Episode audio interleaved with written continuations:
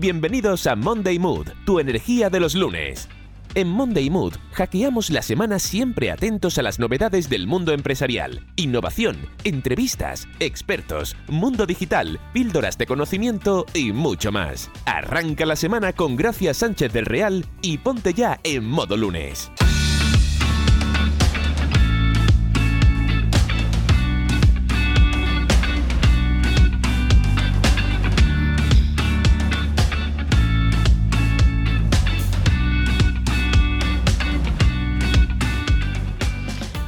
Buenas tardes. Soy Gracia Sánchez del Real y ya estamos aquí iniciando la semana en Monday Mood, un programa en el que ya sabéis que le tomamos el pulso al lunes para arrancar con toda la energía en nuestras actividades, ideas y proyectos empresariales. En Monday Mood nos ponemos siempre en modo lunes y estamos muy pendientes de la actualidad y de las tendencias en el mundo de la empresa, del liderazgo, la gestión de personas, de la sostenibilidad de los negocios y, como no, de la tecnología y la transformación digital.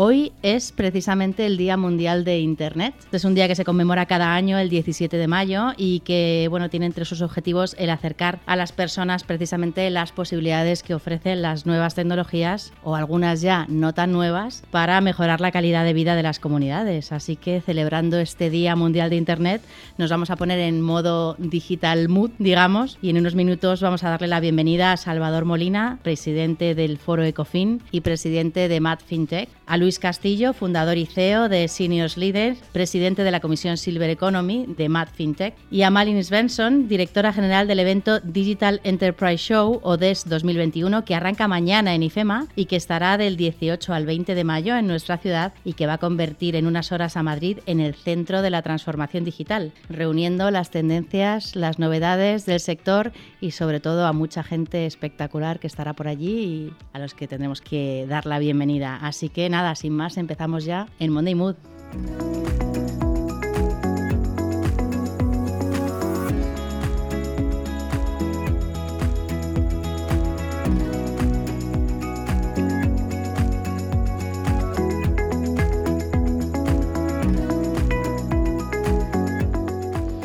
Pues como os comentaba, estamos ya por aquí con Salvador Molina. Buenas tardes, Salvador. Muy buenas tardes, gracias. Y gracias por estar eh, aquí hoy contigo en esta invitación que me has hecho que no podía desaprovechar. Un placer tenerte aquí, que ya sabes que nos ponemos siempre en todo lo que sea tecnología, innovación y cosas buenas, nos, nos encanta. Pues para mí la palabra innovación es una varita mágica. Si la tocas, allí estoy haciendo sonar cualquier instrumento. Al que no conozca, que creo que pocos no conocen a Salvador Molina, él es experto en liderazgo impulsor y presidente del Foro Ecofin, es periodista y analista económico y miembro de la junta directiva de varias asociaciones, colaborador habitual de medios de comunicación, editor de la revista Ecofin y conferenciante en una gran cantidad de foros de finanzas, de economía, de periodismo, de innovación. Pero la innovación te gusta mucho, ¿no? Me, estoy cansando no más que de escucharte, espera que, recupere ahí. y bueno, también es eh, presidente de Madrid FinTech y vicepresidente de la Fundación Women's Week, muy importante, además que ya sabes que los viernes eh, tienen aquí en la casa un, programa que se llama Mujeres entre dos mundos.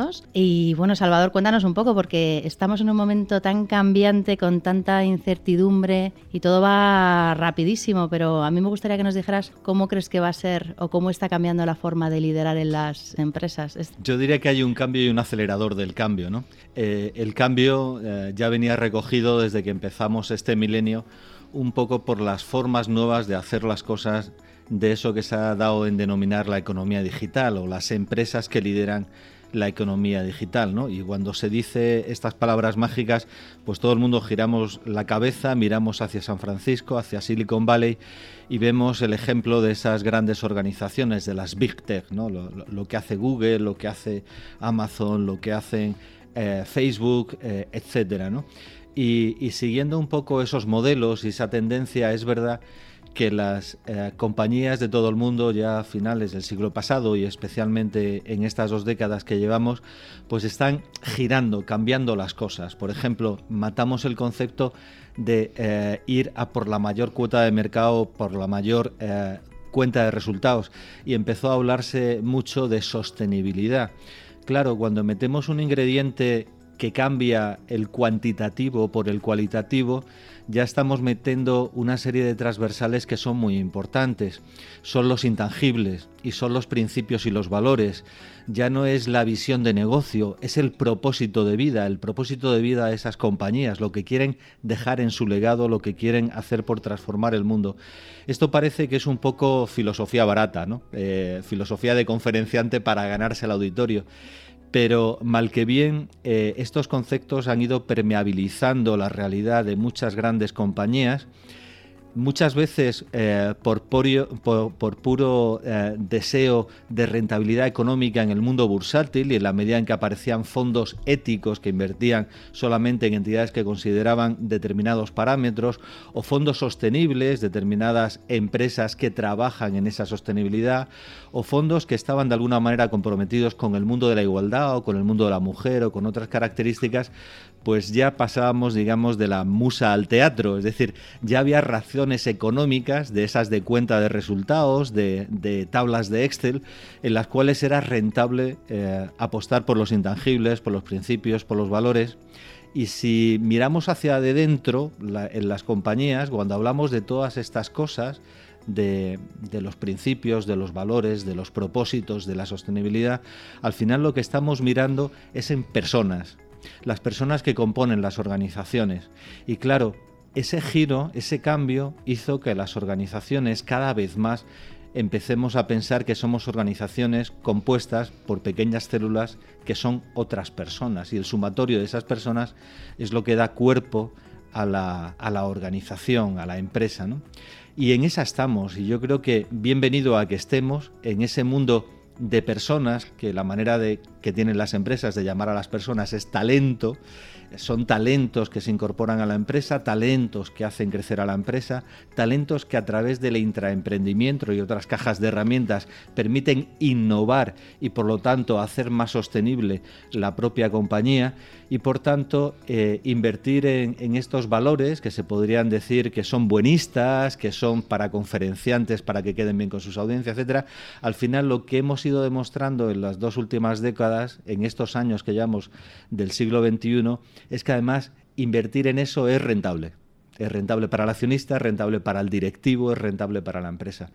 Y en esa estamos, en un cambio de modelo basado en lo de siempre, en la pasta, pero basado Mm, digamos, de una manera innovadora en que para ganar la pasta hay que hacerlo con ética, pensando en las personas, generando entornos confortables, trabajando en esa meta final que es la felicidad de todos. ¿no? Y eso es importante. Ahí yo creo que también hay, hay, un tema importante que es el cambio de que la empresa solamente esté pensando pues, en el cliente, el consumidor final, y ahora las empresas han dado un giro importante y están pensando en su gente, en la gente que, trabaja en la empresa, porque ahora no es como antes, que tú entras en una empresa y deseabas que te dieran la, la famosa placa de los 20 años el día de Navidad, ¿no? con tu regalito y ya estabas feliz. Ahora nos encontramos con unas generaciones que además quieren ir saltando, o sea, no tienen problema en ir saltando y precisamente esto es es, muy importante, el que la empresa tenga un propósito y, una serie de valores con los que ellos se sientan un poco identificados. ¿no? Sí, hemos matado el mito del reloj de oro. Del día que yo me jubile, la empresa y mis compañeros me regalarán un reloj de oro para lucirlo y presumir de mi paso por determinada corporación después de X quinquenios. ¿no? Eh, periodos largos de tiempo en el cual uno decía, no, yo es que he entrado en Telefónica, bueno, pues has entrado para toda la vida. ya te jubilabas, ¿no? Ya para siempre. Efectivamente, ahora han cambiado dos cosas. Antes hablábamos del cambio de mentalidad de los directivos, de la gestión empresarial, ¿no? Y por tanto, lo que ello conlleva también de, de, cambio de los modelos de liderazgo, ¿no? por parte de las organizaciones. Pero es verdad que no les ha quedado otra porque la sociedad ha cambiado. La tecnología ha hecho generaciones distintas, ha hecho generaciones esos que se ha llamado los millennials, la generación Z, la generación X, que eh, también eh, gracias a la incorporación de nuevos conocimientos, de nuevas formas de de generar ese conocimiento mediante una mayor gamificación y menos ejercicio de autoridad a través de las clases magistrales, buscando sus propios caminos, buscando sus propias carreras profesionales y sus propios mecanismos de conocimiento y de formación, pues estas generaciones es verdad que se han hecho eh, más infieles Más infieles, y no solo hablo de las parejas o de la ciudad donde vive, que ya no es para toda la vida. Más infieles en general. Sino en, general, más infieles con su banco. Yo ya no quiero una hipoteca, eso es para toda la vida. Bueno, pues entonces lo tacho de la lista. Pero también infieles con las empresas que los cobijan. Se sienten las nuevas generaciones y creo que con toda la razón del mundo de que ellos son portadores de su talento y que ese talento que Dios le dio lo tienen que conservar, que preservar y hacer crecer. Y por tanto ese talento no se pone a disposición del primer mercenario que nos ofrece un puesto de trabajo, sino que eh, ellos establecen que en cada puesto de trabajo tienen que producir una aportación de valor a la organización, pero también una aportación de valor hacia sí mismos, ¿no? en ese crecimiento personal. Y que en algún momento se sienten que han cubierto una etapa, una etapa profesional, una etapa de crecimiento en ese win-win hacia la empresa y hacia él mismo, pues se consideran que tienen alas para poder proyectarse a otra organización, a otra empresa y seguir aportando así valor a todas las organizaciones, no solo a una, pero sobre todo aportando valor a sus propias personas en ese crecimiento profesional y personal. Entonces, yo creo que esto es un cambio de paradigma, esto nos había dado en otros momentos de la historia, podemos decir que también las circunstancias acompañaron en una sociedad más rica, eh, más preocupada por la sociedad en sí misma y por la educación, por la cultura, por los valores, por la asistencia social o, sanitaria y que por lo tanto en esa sociedad más rica se podían permitir estos lujos. Pero yo creo que después de un periodo de crisis que estamos viviendo, esas manera de pensar no solo no ha cambiado, sino se ha producido el mecanismo acelerador y se ha consolidado incluso ha crecido. ¿no? Y por tanto, en esa nueva sociedad no se esperan empresas para toda la vida, se esperan proyectos que ilusionen en los cuales yo pueda aportar mi granito de arena y que después, si se ha conseguido ese proyecto o ha culminado ese proyecto, buscaré otro proyecto dentro de la misma empresa o en otra empresa. Claro, eso genera mucha tensión en las organizaciones.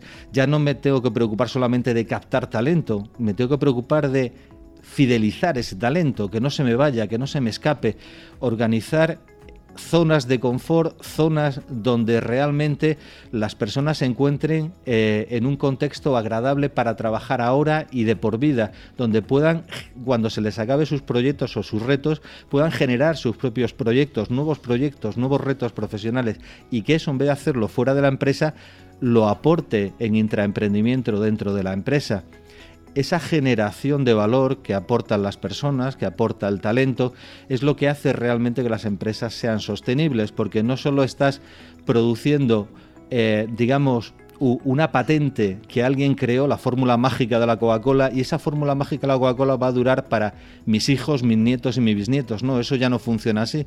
La economía cambia permanentemente, entonces hay que generar otra forma de Coca-Cola, otra bebida distinta a la Coca-Cola, y esto en un proceso de cambio y de innovación permanente. Y para eso es importante no solamente la inversión en innovación que hagan las empresas, sino la inversión en tiempo y en talento que hagan las personas que comprenden o que constituye la empresa.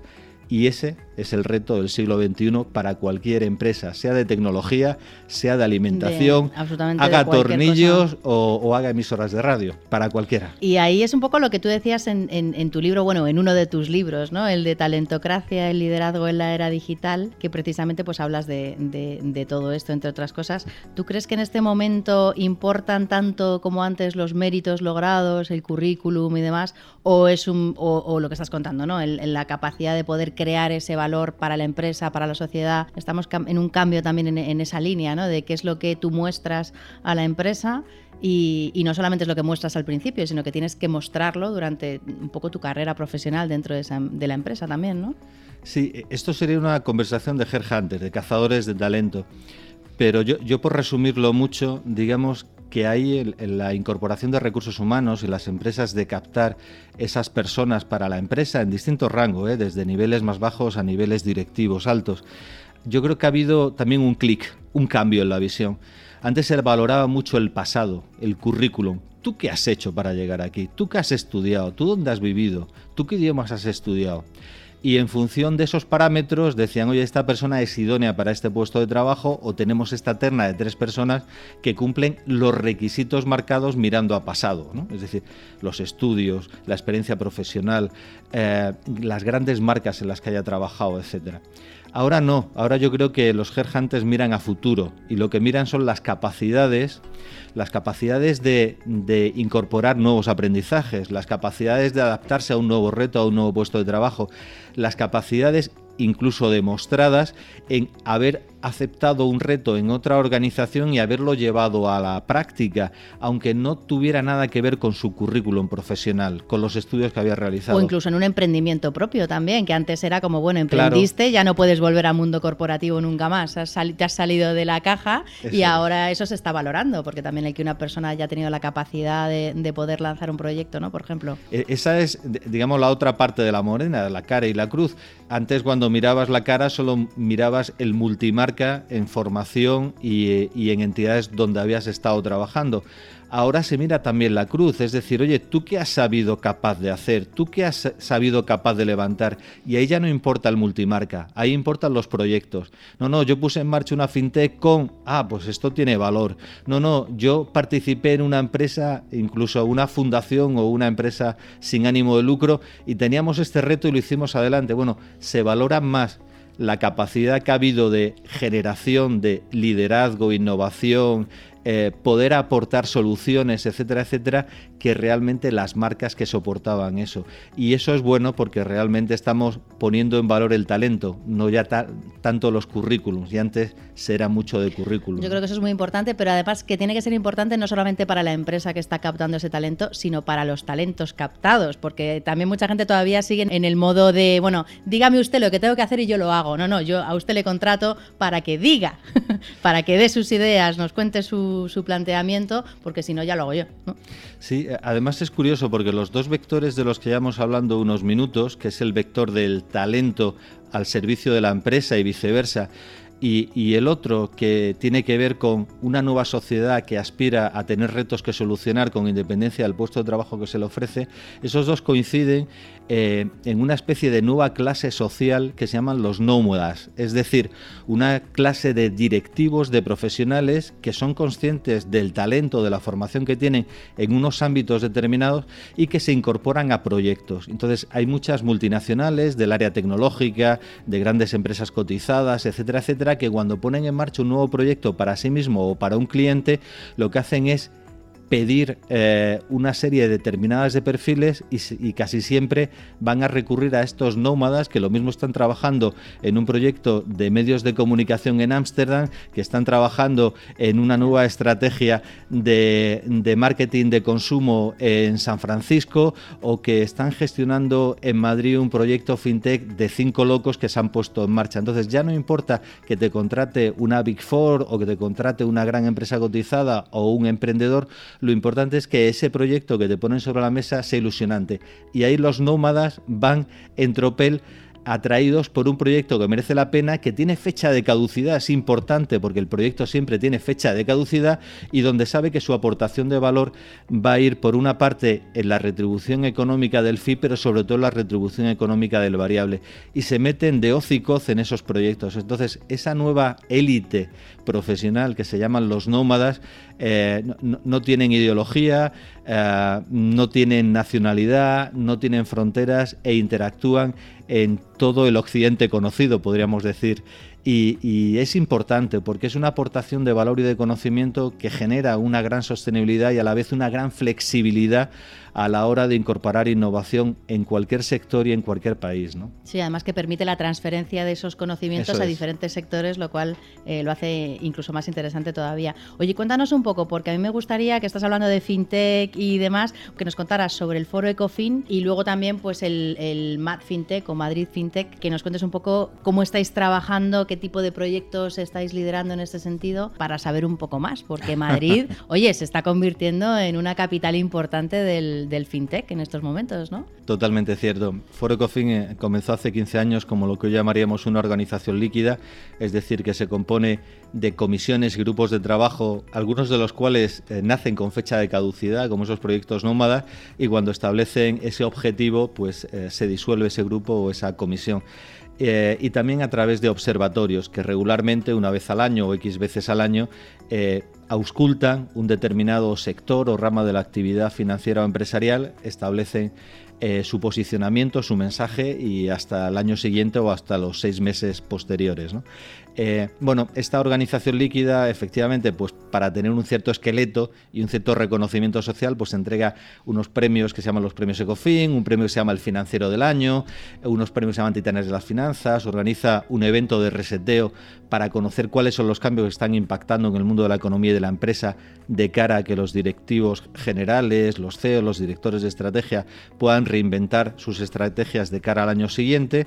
Y también eh, pues tiene otra serie de elementos de trabajo. Bueno, dentro de una de esas líneas de trabajo, en un grupo de trabajo que se llamaba Círculo, se llamaba y se llama Círculo FinTech, pues nació la idea de proyectar algo eh, tan importante como el, la mayor red de talento fintech en el mundo a partir de una ciudad que era propicia para ello como es Madrid.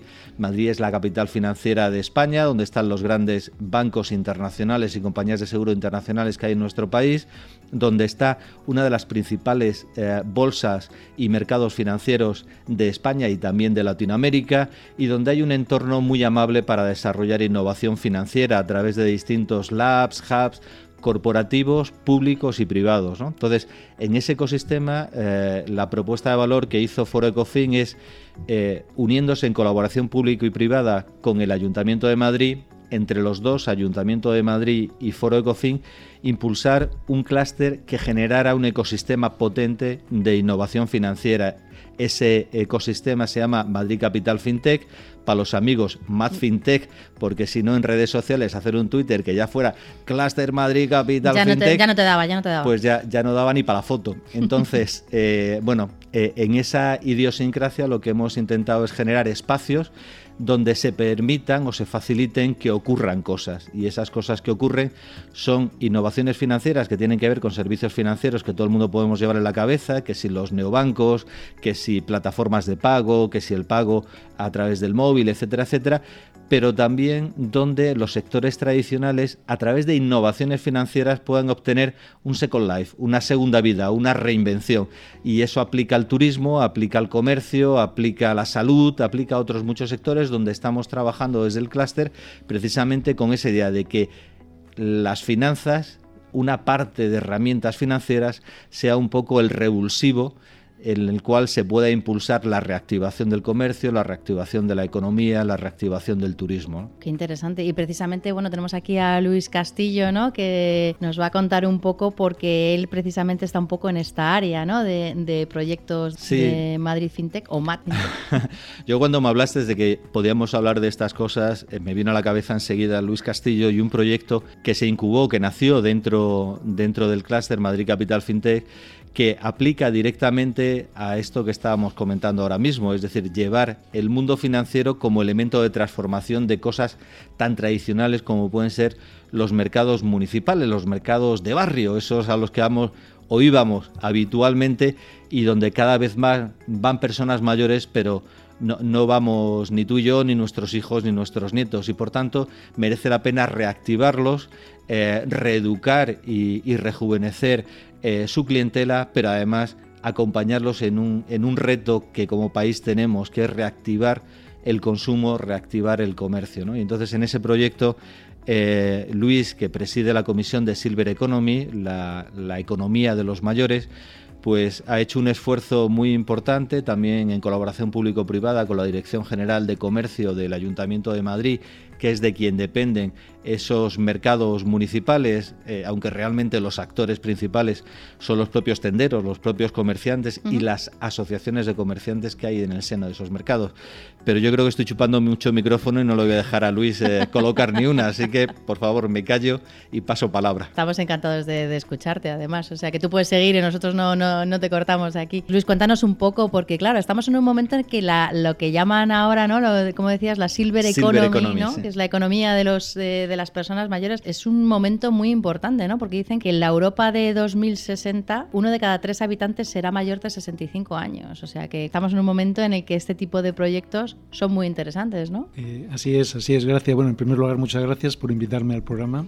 Muchas gracias a Salvador por introducir, como siempre hace, todo lo que tiene que ver con nuestro proyecto y con la Silver Economy, lo hace de una forma magnífica y fantástica, así que eh, encantado de que lo hagas, Salvador. ¿Qué es la Silver Economy? Habría que empezar por definirla. ¿no? A mí me gusta mucho decir que es la suma de productos y servicios ofertados por empresas, por profesionales e incluso por administraciones públicas destinados a los seniors, en su calidad de consumidores y en su calidad de usuarios. La Unión Europea pone una edad a partir de la cual todo este conjunto, toda esta suma de productos y servicios se considera Silver Economy y es la de 50 años en adelante. Por lo de que a partir de los 50 años en general, pues las cabezas empiezan a cubrirse de canas, ¿no? de, ese pelo plateado y esa es la razón de que se denomine Silver Economy. Y efectivamente es muy importante como tracción de reactivación eh, del consumo en la actualidad en la que estamos con esta crisis importante de salud, pero también, también económica, eh, porque estamos hablando de en Europa 200 millones de personas mayores de 50 años. En España hablamos de más de 19 millones de personas mayores de 50 años, que son eh, más del 40% de, de, la población. Y nosotros en particular hemos decidido ir, si hablamos a partir de 50, concentrarnos en los mayores de 60 y de 65 años en adelante para los cuales destinamos eh, bueno, pues, eh, nuestro proyecto y nos enfocamos en las magnitudes eh, que pueden reactivar la economía española desde la silver economía a partir de, de este sector de edad, ¿no? de 60, 65 años en adelante. ¿Y en qué consiste el proyecto de Silver Money? Bien, Silver Money nosotros lo definimos de una forma un poco técnica como el ecosistema fintech intergeneracional. ¿no? es un ecosistema de compras. ¿Y por qué lo definimos bueno, Eso suena muy fashion, pero nos lo tienes que bajar un poco a tierra para que lo entendamos bien. ¿eh? Ahí es a donde voy. Consiste en que, gracias a los seniors, en el caso de nuestro proyecto, mayores de 60 años, sus hijos y sus nietos mayores de edad reciben ingresos mensualmente en sus cuentas bancarias gracias a los ahorros que se obtienen en las compras que hacen los seniors. De tal manera que ese ahorro que se genera en los comercios, empezando ahora por los mercados municipales, pero que nos extendemos a todo tipo de comercios y empresas, esos ahorros generados eh, no los disfrutan los seniors mayores de 60 años, sino que se los ceden en dinero contante y sonante y que se acumula mes a mes en las cuentas bancarias de hijos y nietos, que son quienes lo reciben. Y funcionamos a través de una app y de una tarjeta física. A través de la app, de tal manera que el senior que va al comercio, empezando por los mercados municipales, y compra fruta, compra carne, compra pescado, cualquier cosa y paga con la app, el comercio automáticamente le aplica, porque ya ha estado de alta en nuestro ecosistema, le aplica un ahorro, un descuento previamente acordado y ese descuento queda identificado para transferirlo a final de mes junto con el resto de las compras y el resto de los descuentos que se ha hecho a favor del, hijo o del nieto mayor de edad. ¿Y por qué el nieto mayor de edad? Porque hay una segunda derivada. Hijos y nietos pueden ser solo beneficiarios de esos descuentos que generan sus seniors mayores de 60, pero también pueden ser ellos mismos actores y generadores de sus propios descuentos. Se pueden convertir en titulares adicionales de tal manera que ellos compran también, generan descuentos que disfrutan ellos directamente. Uh -huh. Pero la condición mínima y básica fundamental para que ellos se conviertan en titulares adicionales es que vengan de la mano de su senior. Es decir, quien es el protagonista y quien genera todo este ecosistema son los seniors mayores de 60 años. ¿Qué tipo de comercios? Bueno, hablabas del tema de bueno, el comercio clásico, tradicional de, de mercado, ¿no? que es un poco al que están más acostumbrados los, los, mayores, pero ¿qué tipo de comercios y empresas se están o queréis que se vayan adhiriendo a, la, a, esta propuesta? Actualmente, como iniciamos el proyecto de la mano del Ayuntamiento de Madrid, que eh, se ha volcado, que ha visto que es un proyecto que puede ayudar a reactivar la economía municipal, la economía de Madrid, a través de los mercados municipales, pues eh, estamos con los mercados municipales. Es como iniciamos el proyecto en este formato de colaboración público-privada que estamos todos encantados, ¿no? Desde luego el ayuntamiento, nosotros como startup y los propios mercados y los comercios, ¿no? Por, por ayudar también eh, en este eh, sistema de economía social que ayuda a reactivar el comercio de proximidad, empezando por los mercados municipales. Pero Silver Money aspira, aspiramos, todo el equipo fundador y los socios que estamos en el proyecto, aspiramos a que toda la economía, todos los sectores económicos eh, entren en nuestro ecosistema, todo tipo de comercios, desde comercios de proximidad, como estamos hablando, a comercios mucho más grandes, a empresas mucho más grandes y de cualquier sector. Hablamos de moda, hablamos de ocio, hablamos de viajes, hablamos de coches, de concesionarios de automóviles, en fin, de cultura cualquier sector de la economía que genera actividad económica es susceptible de eh, adherirse a nuestro ecosistema y a partir de ahí generar en favor de hijos y nietos los descuentos a través de sus seniors mayores de 60 años. Oye, para las personas que son muy mayores les cuesta un poco porque tienen que pagar a través de la app, tienen también una tarjeta, a la hora de, funcionar, ¿cómo les cuesta un poco todo esto o, o lo entienden rápidamente? Eh, Actualmente, y de ahí que las principales asociaciones de personas mayores con las que estamos eh,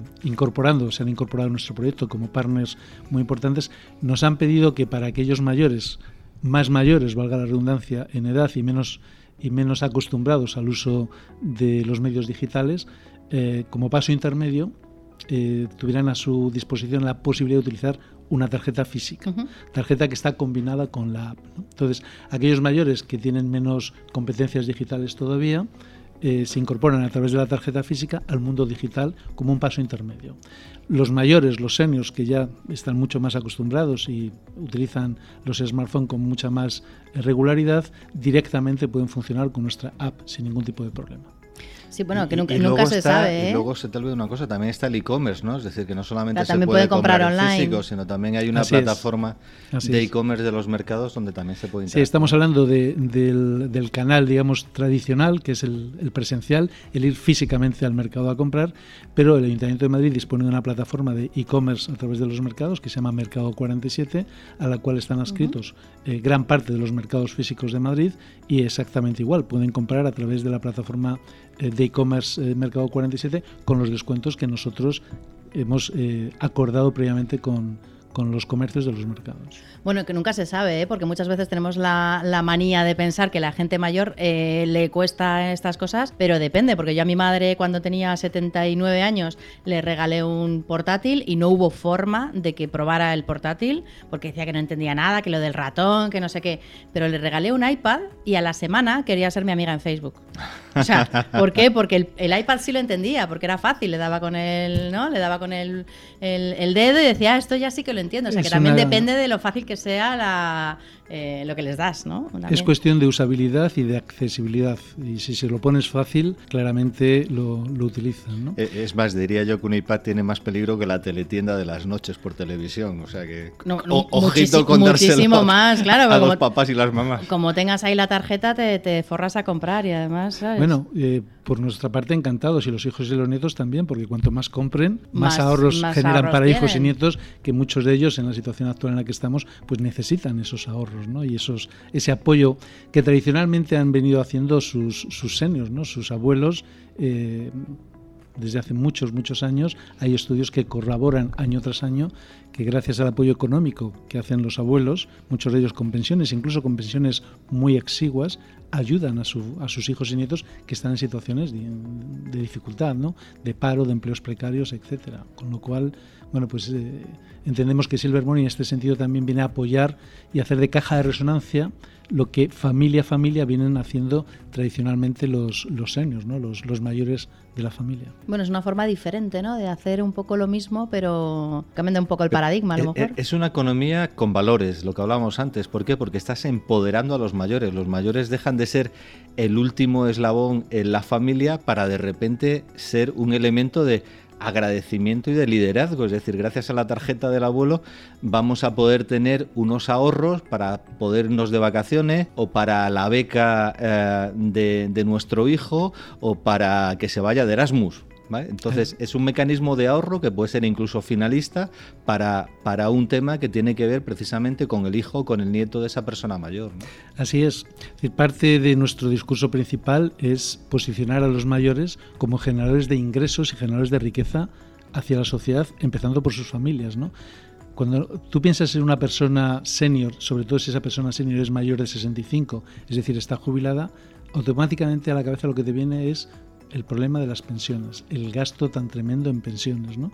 Pero nadie piensa, o pocas personas, afortunadamente cada vez más, en el consumo. En, que Eso es economía circular, porque inicialmente es un gasto, pero ese gasto que son 114.000 millones de euros anuales de los 7,8 millones de pensionistas que hay mayores de 65 años, todos los meses, conforme entra en, la cuenta bancaria y se recibe la pensión de, la persona jubilada, casi todos lo sacan porque necesitan, no solo para ellos, sino también para ayudar, como estamos diciendo, a sus familias, consumir. Entonces, ¿quién se beneficia de eso? Pues para empezar, los propios comercios, las propias empresas, donde los mayores compran y se convierte en esa economía circular, pero luego encima se pueden generar ahorros, como estamos comentando, hacia las propias familias. Con lo cual, nosotros queremos impulsar claramente el posicionamiento en la sociedad de el senior es generador de riqueza, generador de ingresos y no solo generador de gasto. Qué interesante. Oye, es un poco como estas, estas apps que han salido ahora, ¿no? O, bueno, en el propio banco que te dice, te puedes generar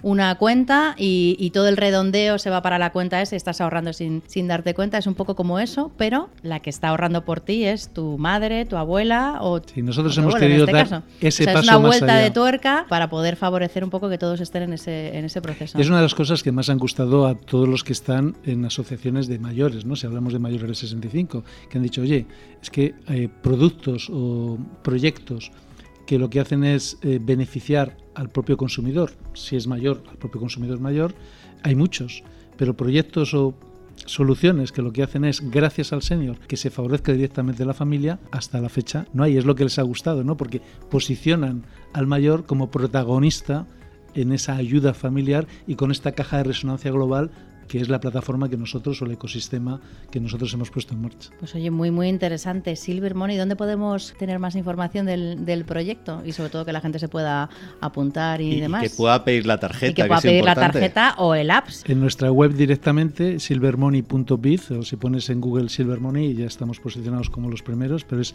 silvermoney.biz, ¿no? biz eh, ahí se puede pedir eh, nuestra tarjeta. También ahí, si alguien no quiere rellenar el formulario directamente en nuestra web, están los teléfonos de contacto a través de nuestro contact center. Pueden pedir la tarjeta telefónicamente también. Hay un teléfono fijo, un teléfono móvil, que cada uno escoja el medio que quiera para solicitar el alta en Silver Money. Perfecto. Que cada uno coja el medio que quiera, pero que lo coja.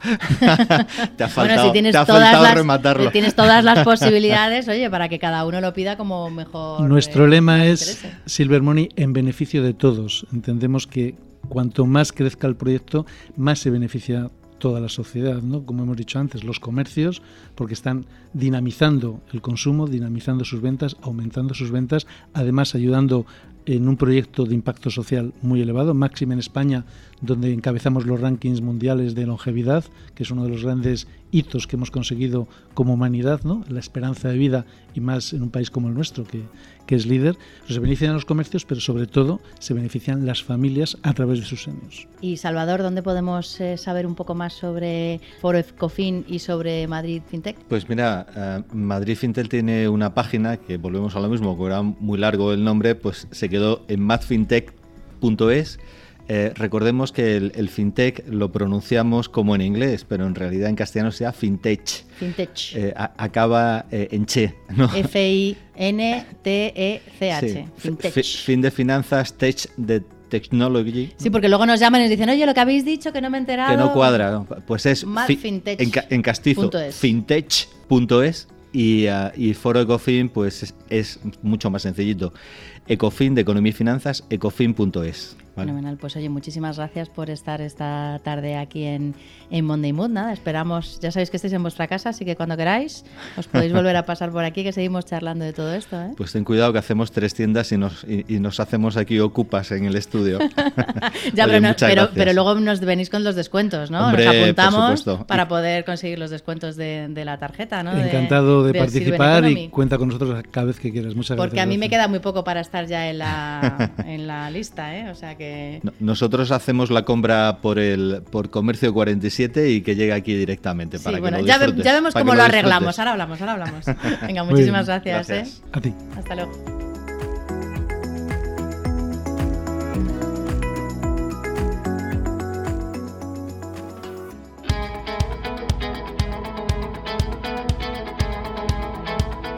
Espacio ofrecido por Infinity Group ¿Necesitas contenidos para tu empresa? Ideamos y producimos el contenido que mejor se ajusta a tu negocio. Blogs, vídeos, podcasts, revistas, cursos de e-learning o contenidos para redes sociales. Conecta con tu audiencia y crea impacto, ofreciendo contenidos profesionales 100% originales y haz crecer tu negocio. Recuerda, el contenido es el rey. Contacta con nosotros en www.infinitygroup.es o entra en www.tufactoriadecontenidos.com.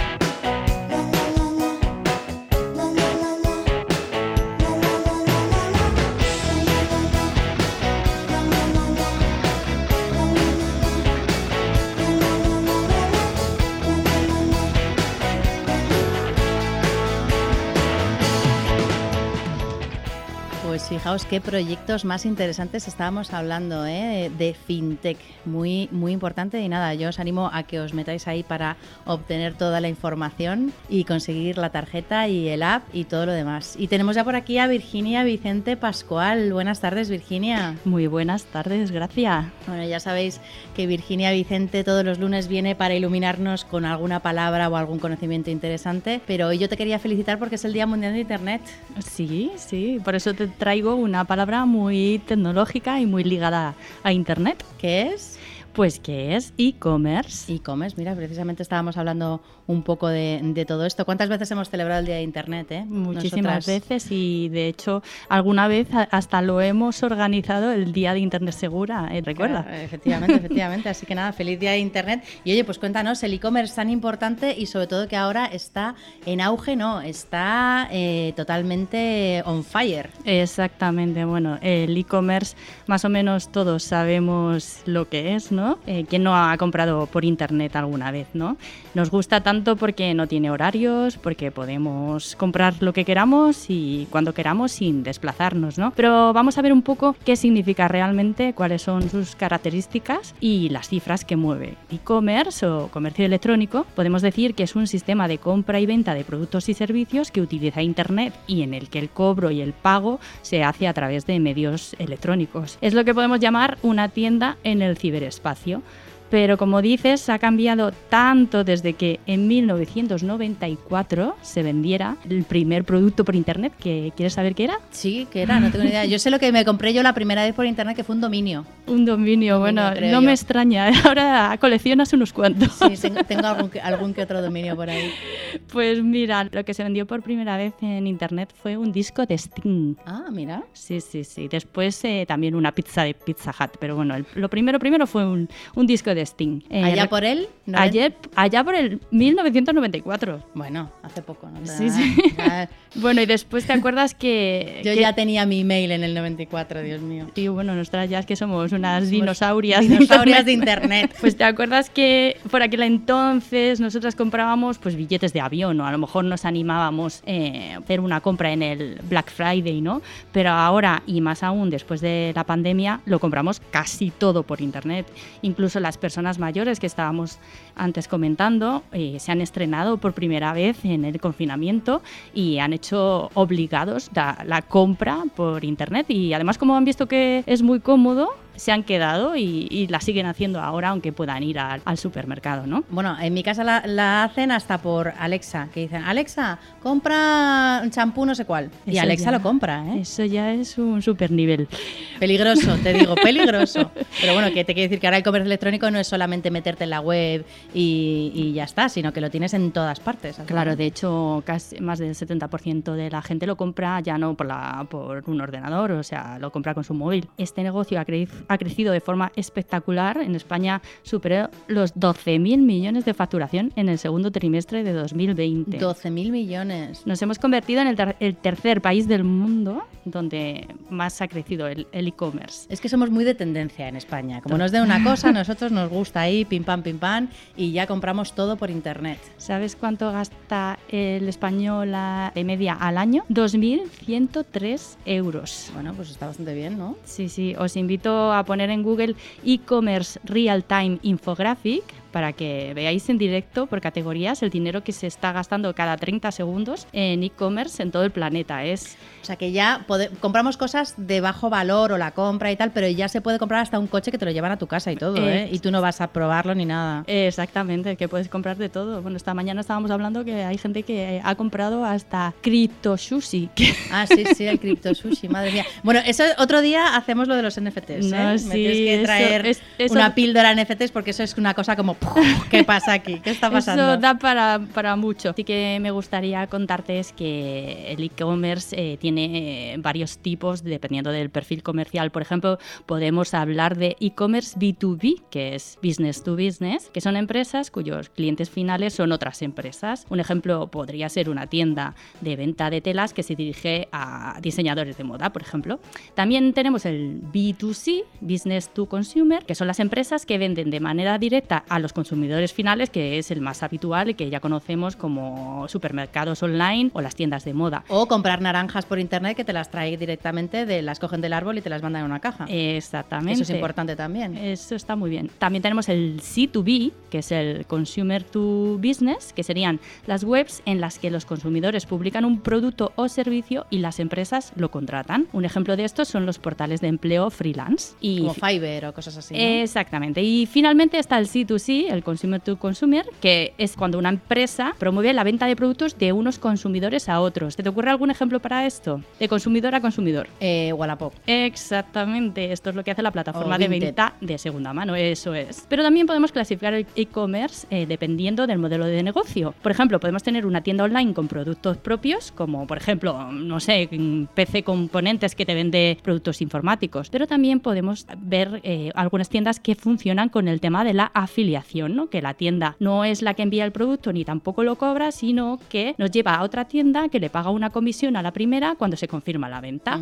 Que esto lo habremos visto muchísimas veces, por ejemplo, en Amazon. Claro, o como por ejemplo el dropshipping, que tú no vendes cosas que tú no tienes ni has visto nunca jamás en la vida. Eso es. Otro tipo de negocio sería la membresía, ¿no? Que lo que hace es buscar compras recurrentes y para eso pues pagaríamos una suscripción periódica, por ejemplo mensual. Hay gente que está mandando caja sorpresa con cosméticos para que vayas probando diferentes productos cada mes. No sabes lo que te va a llegar. Ahí lo que te abonas es a la experiencia más que al producto en sí, ¿no? Exactamente. Y finalmente pues están los marketplaces que, bueno, ya sabéis, podríamos decir que son tiendas de tiendas y eh, el más conocido, bueno, aparte de Amazon, pues podría ser eh, AliExpress, por ejemplo, es un marketplace, ¿no? ¿Sabes lo que más se compra en Internet? El top de 5 de productos más comprados han sido moda, ocio, calzado, complementos, dispositivos móviles y productos de belleza. Y sabes... Mm, moda muchísimo. Muchísimo. La moda ya yo creo que es una forma de comprar que se ha quedado, se va a quedar después de la pandemia. Y lo único que ha bajado durante la pandemia, pues te puedes imaginar, han sido los viajes, porque claro, no podíamos Por razones obvias. Sí, pero por suerte ahora esperamos que se reactive súper pronto. Bueno, ya lo hemos visto que este fin de semana... no, yo creo que no hay lugar a dudas que, que, va a ser muy pronto, porque este fin de semana ya ha salido todo el mundo corriendo, escopetado, o sea que, que fácilmente. Y nada, bueno, también te quería comentar que, bueno, aparte también podemos comprar bienes no tangibles, como cursos, webinars, charlas. Esto ha sido muy... O sushi online. sushi online, digital, ¿eh? exactamente. Oye, eh, la semana que viene hablamos de lo de sushi. Te lo prometo. estoy fascinada. Eso me lo apunto y, tiene, tiene de verdad un programa porque nos ha dejado alucinados. Bueno, mira, lo que sí que me gustaría comentarte es que antes de, de comprar tenemos que tener en cuenta una serie de cosas que utilicemos una wifi segura, que compremos en sitios con buena reputación, que para eso lo que podemos hacer es buscar las opiniones de otros usuarios que hayan comprado ya en esa tienda, que leamos las políticas de entrega y devoluciones, que nos aseguremos de que el sitio usa un certificado de seguridad. ¿Cómo sabemos esto? Mirando si la dirección de la web empieza por HTTPS. Y tiene un candadito. Y tiene un candadito. Esto quiere decir que se está encriptando la información transferida, ¿vale? Así que, como estamos celebrando hoy el Día de Internet, te animo a que hagas alguna compra online y te des un caprichito. Pues mira, me voy a comprar otro dominio para celebrar mi primera compra de Internet. Vas a ¿eh? tener récord de dominios comprados. Luego te, regalo un dominio. Venga, muchas gracias. Venga, gracias a ti. Nos vemos el próximo día en Monday Mood. Hasta la semana que viene. Hasta luego. Estás escuchando Monday Mood con Gracia Sánchez del Real. Arranca la semana con toda la energía todos los lunes de 5 a 6 de la tarde aquí en Libertad FM. Y ponte ya en modo lunes.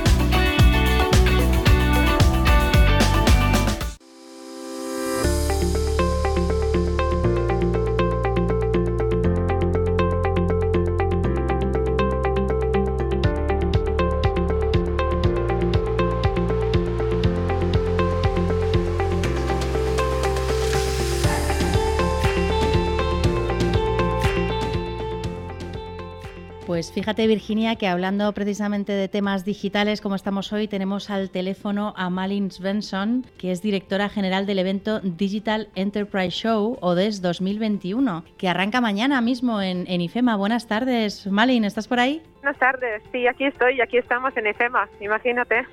estáis ya ahí con todo, con todo el tema montado en marcha, me imagino, y hasta arriba organizando todo para, para arrancar mañana, ¿no? Sí, sí, súper ilusionados, muy bien. Imagínate el follón aquí en EFEMA, porque estamos, está también Fitur, con lo cual pues hay mucho movimiento por aquí.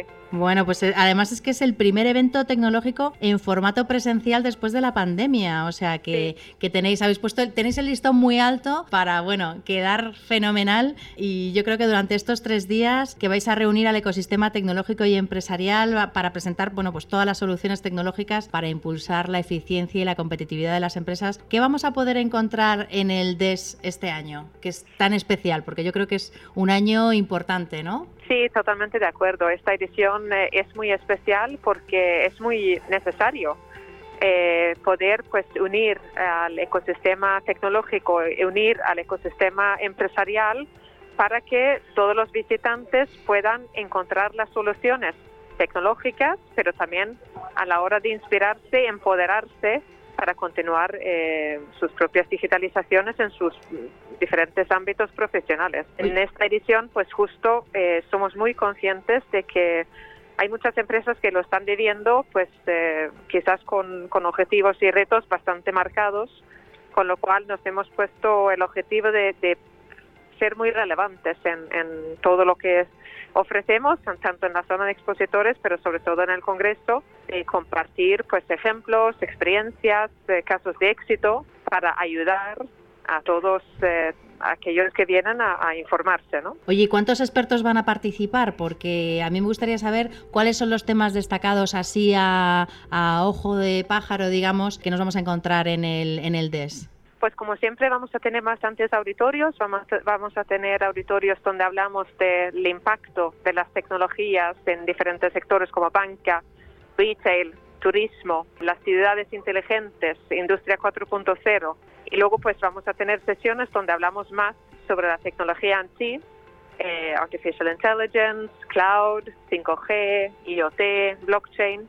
Y luego también vamos a tener auditorios donde creamos agendas específicamente pensando en las diferentes personas en las organizaciones que abrazan la transformación digital, ¿no? Puede ser las personas de recursos humanos que tienen que asegurar el talento necesario para poder abordar esos proyectos de digitalización, por supuestísimo, la dirección y los directores generales, todo lo que puedan necesitar para continuar estos eh, proyectos, las personas de marketing, cómo adaptar su comunicación e interacción con clientes para tener un mayor retorno sobre las diferentes actividades y por supuesto también los perfiles más técnicos, ¿no? En esta edición además tenemos eh, hemos incluido bastante información sobre los fondos Next Generation porque entendemos que son herramientas eh, bueno pues eh, necesarias para impulsar la digitalización y es importante eh, poder pues entender qué significan esos fondos. Entonces hay varios, varias sesiones con expertos, tanto de administraciones públicas como de empresas, que van a eh, hablar de ello y, ayudar a entender eh, esta oportunidad mejor. Y además nos contabas que en las conferencias también va a haber formato casos prácticos, ¿no? Para que, bueno, para que los asistentes puedan conocer tanto casos prácticos de empresas como de entidades públicas, ¿no? Sí, hemos querido, eh, como te decía, ser muy relevantes, tangibles, y yo creo que lo mejor es aportar casos prácticos, casos de éxito, para que las personas que vengan, los visitantes, pues se sientan un poco reflejados en lo que se está comentando, ¿no? Y quizás pues podamos resolver dudas que tengan demostrando esos casos de éxito o, incluso casos de, fracaso. Claro. Que también hay, por supuesto. Que también hay que tenerlos en cuenta para no hacer, no hacer eso, ¿no? Correcto. Malín, ¿estamos a tiempo de apuntarnos al evento? Porque ya sabemos que va a ser del 18 al 20 de mayo, pero estamos ahí, ahí. Empezamos mañana. ¿Estamos a tiempo de apuntarnos para, para estar ahí con vosotros? Por supuestísimo. Sí, yo animo a todos en venir porque la verdad es que, bueno, solamente estar aquí y poder, pues, eh, unirnos y en IFEMA es, es, un lujo, pero aparte de eso, pues eh, hay empresas que exponen que tienen unas soluciones tecnológicas súper interesantes que va a ayudar y por supuestísimo el Congreso. Mañana arrancamos, tenemos una jornada inaugural con, con la vicepresidenta del Ayuntamiento de Madrid, y muchos más. Muchísimas gracias, Malin. Nos vamos a ver mañana por allí porque por supuesto que no nos lo vamos a perder. Así que nada, mañana nos vemos en el Digital Enterprise Show. Que vaya fenomenal. ¿eh? Gracias, gracias por la invitación. Un abrazo, hasta luego. Igualmente, chao. Bueno, pues hasta aquí nuestro programa de los lunes de Monday Mood. Espero que estéis todos en modo lunes, activados con energía y ya sabéis que ahora lo que nos queda es trabajar con ilusión, con alegría y nada, os lo vamos a contar aquí la semana que viene. Nos vemos. Hasta luego.